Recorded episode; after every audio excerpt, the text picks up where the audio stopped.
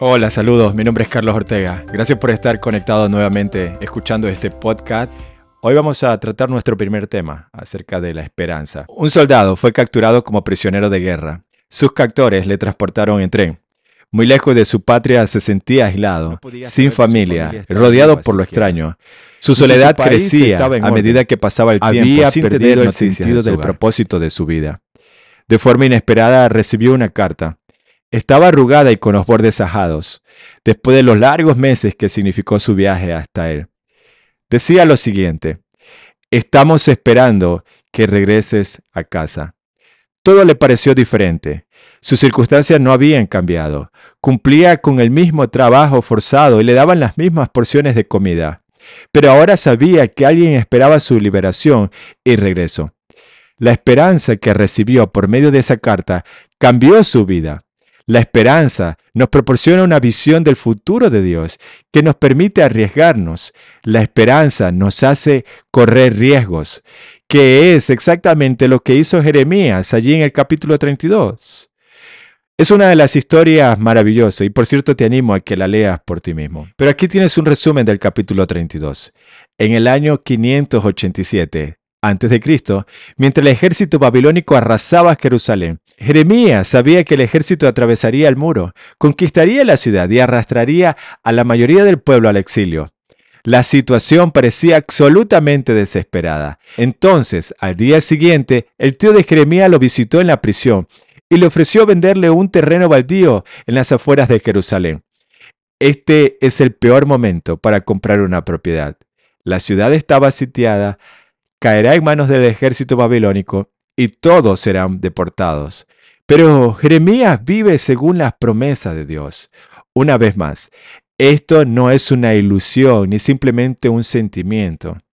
Para Jeremías, todo se basa en el historial de Dios en la creación, la historia y la redención. Para Jeremías, la decisión tiene sentido. Entonces compra el campo, con la esperanza de volver a vivir en ese campo como Dios le había prometido. Dios había dado una promesa de días mejores. Había dicho que el cautiverio terminaría y el pueblo regresaría a esta misma tierra. Jeremías puso en práctica su fe. Si tienes esperanza, si te aferras a la promesa de Dios de días mejores, si confías en que Jesús es el justo, eso tiene que influir en tu vida. Los riesgos pueden ser pequeños, medianos o grandes, pero hay que poner la esperanza en práctica. Si este es el caso, si la esperanza nos arruina, si la promesa de días mejores en Jesús pondrá fin a nuestras vidas, ¿no es mejor instalarnos en la rutina de la desesperanza? ¿No es mejor vivir en negación? Podríamos ver esto de una manera muy práctica, desde un nivel neurológico. Neurológicamente, el dolor y el placer siguen los mismos caminos. Entonces, cuando te niegas a llorar, callas la risa. Cuando te niegas a sufrir y anhelar, te niegas a regocijarte. ¿Cuánta alegría quieres en esta vida? Si quieres guardar tu dolor en lo más profundo de tu ser, quieres adormecer el dolor de vivir con esperanza en un mundo incompleto, si en lugar de eso quieres entregarte a una esperanza falsa, barata y superficial, entonces te aislarás de lo real. Eso es exactamente lo que sucedió a la gente de los días de Jeremías. Para el seguidor de Jesús, la esperanza siempre depende de la confiabilidad de quien hace la promesa.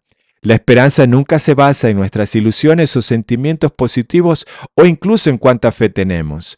La esperanza se basa en un Dios que realmente está ahí, un Dios que nos ha dejado buenas y suficientes razones para que lo conozcamos y confiemos.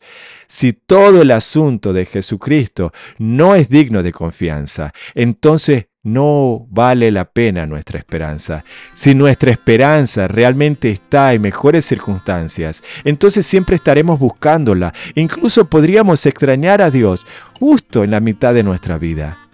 Terminamos sintiéndonos decepcionados, amargados y tal vez incluso creyendo que a Dios no le importa. Sabes, yo también estuve allí.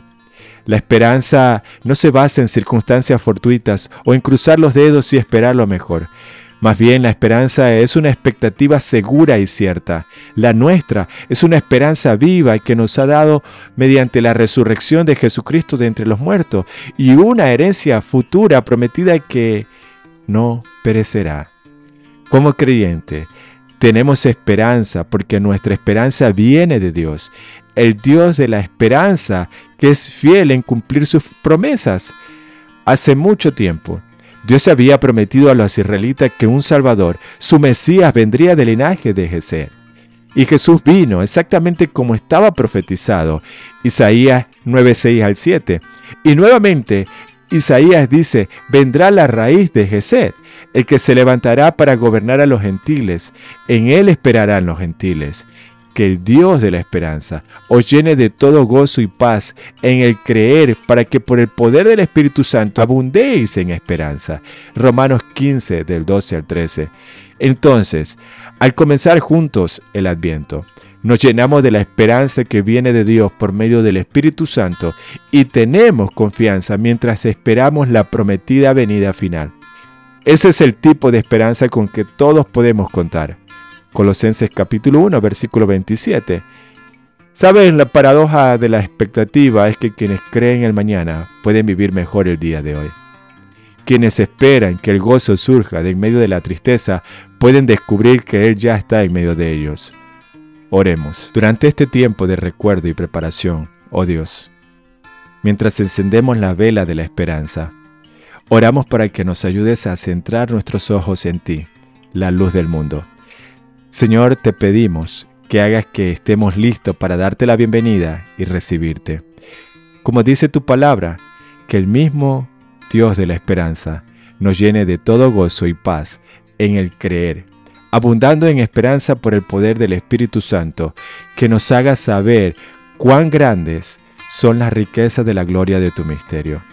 Que realicemos la certeza y la esperanza de Cristo en nosotros, la esperanza de gloria y mientras esperamos que podamos observar las palabras del apóstol Pablo en su carta a los romanos, gozosos en la esperanza, pacientes en la tribulación, constante en la oración. En el precioso y santo nombre de Jesús oramos. Amén.